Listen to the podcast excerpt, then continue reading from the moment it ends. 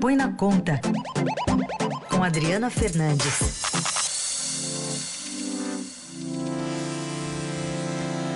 Oi, Adri, bom dia. Oi, Carol, bom dia, bom dia, Heisen. Bom dia. Adri, vamos falar um pouquinho sobre os recursos do orçamento, porque o ministro Paulo Guedes parece ter se firmado um pouco mais na cadeira depois das idas e vindas que a gente até comentou por aqui, mas ainda está em disputa quem vai ficar com uma parcela maior ou menor do orçamento para 2021, levando em conta questões como saúde e educação que devem precisar de mais recursos, não? Com certeza, Carol, o nível de tensão em Brasília é muito elevado, porque está se aproximando o final do mês, quando o governo vai enviar o projeto de lei do orçamento de 2021, mas tem um adicional, é, são os gastos que o governo pode fazer esse ano ainda com base no orçamento de guerra. Todo mundo buscando aí um recursos a mais desse orçamento com aquilo que o governo não conseguiu gastar. A gente viu há pouco a proposta apresentada, comentada pela colunista Sônia Racim. Então a briga é elevada a tal ponto que é, tem fragilizado a posição do ministro Paulo Guedes, que nos últimos dias né, teve todo esse baque por conta é, de disputas orçamentárias que levaram a movimentos de é, de tensão por conta é, de, fura, ou de furar o teto, que é aquela regra que impede o crescimento das despesas. A gente viu e, e publicou o Jornal Estado de São Paulo uma uma informação de que o presidente Bolsonaro determinou é, que uh, quer, né, ele, ele quer que o censo de 2020, que foi adiado a esse ano, é, esse ano por conta da pandemia, estava previsto para o ano que vem, também seja adiado, tudo por conta de elevar os recursos para o Ministério da Defesa. A Defesa tem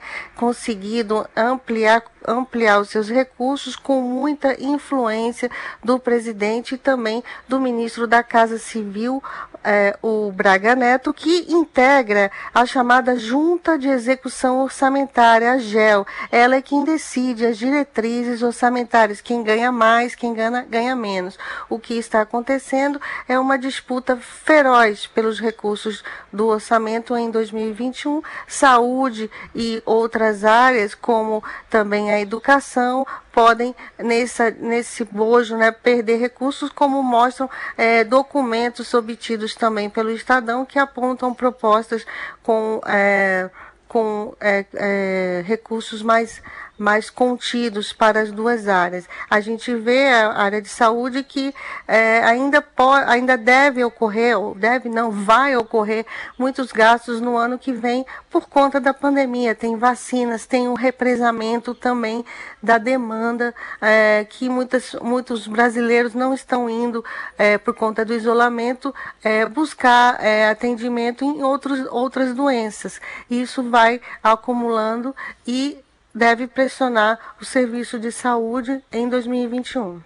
O Adri, agora tem um estudo aí lá no, no, Senado mostrando que o próprio teto de gastos traz mecanismos né, para contenção de despesas. Como é que é isso exatamente? Sim, a instituição fiscal independente, a IFE, ela é do Senado Federal, ela foi criada no bojo da, das, da, das chamadas pedaladas fiscais, que foram as manobras contábeis, né, que a ex-presidente Dilma Rousseff é, é, fez e também é, levou ao seu impeachment, né. E então, depois dessas manobras contábeis, a, a, o Senado criou, criou a IFE como vigilância das contas públicas. Pois bem, a IFE Divulgou um documento é, em que é, pede, faz quase um manifesto pedindo basta é, na, nas na contabilidade criativa e recomenda que um acerto, né, um acordo em torno do acionamento já em 2021 dos gatilhos. O que são os gatilhos? Na, os gatilhos são medidas adotadas automaticamente, né, previstas na emenda constitucional do teto, como é, corte, é, como é, corte de, de benefícios que hoje são dados principalmente para o, o setor, o, os funcionários públicos. Esse é o foco principal desses gatilhos, mas tem também a proibição de edição de qualquer, medi de qualquer medida obrigatória, despesa obrigatória, quer dizer, não pode criar despesas obrigatórias. Então, o que a IFE é, recomenda é que esses gatilhos hajam um acordo para a, o acionamento já em 2021. É, o, eles estimam em 40,4 bilhões a economia, o espaço né, de despesas que podem ser cortadas. O ministro Paulo Guedes ele quer é, prefere que seja aprovada uma nova PEC é, regulamentando esses gatilhos, porque há dificuldade, há, há incertezas jurídicas em torno do, do seu acionamento, Heisen. Adri, só para a gente finalizar, queria voltar um pouquinho a, a, ao censo e essa possível decisão, né, ou indicação, pelo menos, do presidente da preferência de mandar dinheiro para a defesa e não para o censo. Por que, que saber é, a realidade de cada pedacinho do Brasil é importante? É importantíssimo, Carol, porque é com base nesses dados, inclusive, que são distribuídos recursos para os estados e municípios, são definidas políticas públicas, inclusive o Bolsa Família, é, que, que o governo tanto está defendendo aumentar, né, criar um novo programa, o Renda Brasil. Esses dados são fundamentais. O censo acontece a cada 10 anos, já é um período muito longo, é uma pesquisa. É, que é, o, o, o, o, pesquisador ele vai na casa de todos os brasileiros, por isso ela tem um custo elevado. O, só, só o que está previsto é 2 bilhões e é, dois, cerca de 2 bilhões de reais no ano que vem para fazer essa pesquisa, fora o que já foi gasto na preparação do censo.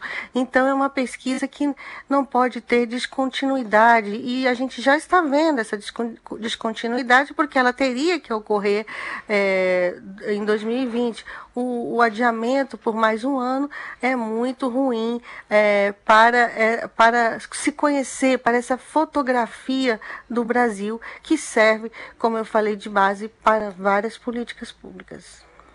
Muito bem, ficaremos de olho nisso e, e muito falaremos do, sobre o orçamento até o final do mês, porque até dia 31, né, que tudo tem que ser aprovado para ficar, enfim, esse, esse assunto sair da pauta, né, Adri? Com certeza, Carol. Agora até o, até o final do mês é o assunto aqui em Brasília. Obrigada, Adri. Até sexta-feira. Até sexta.